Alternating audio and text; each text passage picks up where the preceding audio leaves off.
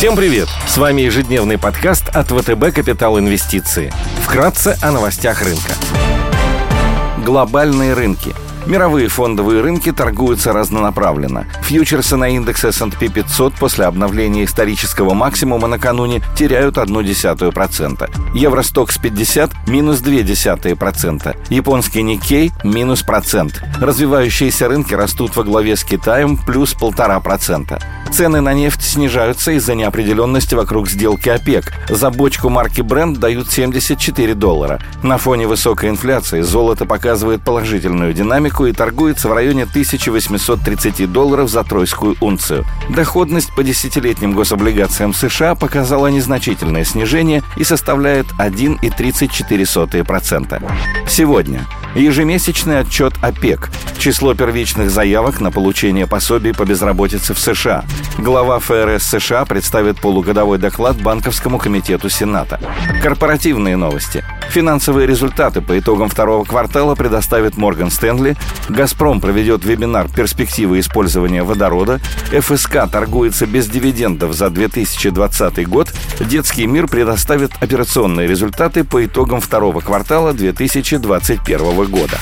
Идеи дня – RWE – крупная энергетическая компания, оперирующая в Европе, Великобритании, США и Австралии. Она владеет электростанциями различного вида, включая тепловые, атомные, гидроэлектростанции, а также ветряные и солнечные. Основные факторы покупки следующие. Первое. Привлекательная дивидендная доходность в евро – около 3%.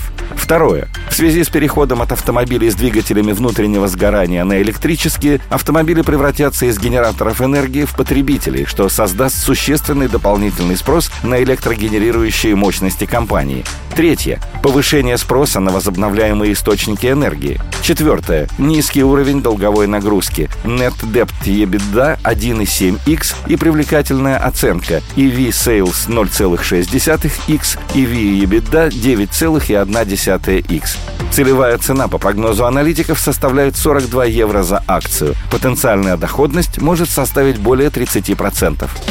Сегодня стартует прием заявок на размещение облигаций Центральной пассажирской пригородной компании, крупнейшего перевозчика среди российских пригородных компаний. Компания входит в перечень системообразующих организаций. Объем выпуска 4 миллиарда рублей, срок обращения 3 года. Предложенные эмитентом ориентиры дают максимальный купон 9,7%, а эффективную доходность 9,94%. Компания имеет кредитный рейтинг «Эксперт РА» на уровне RUA-.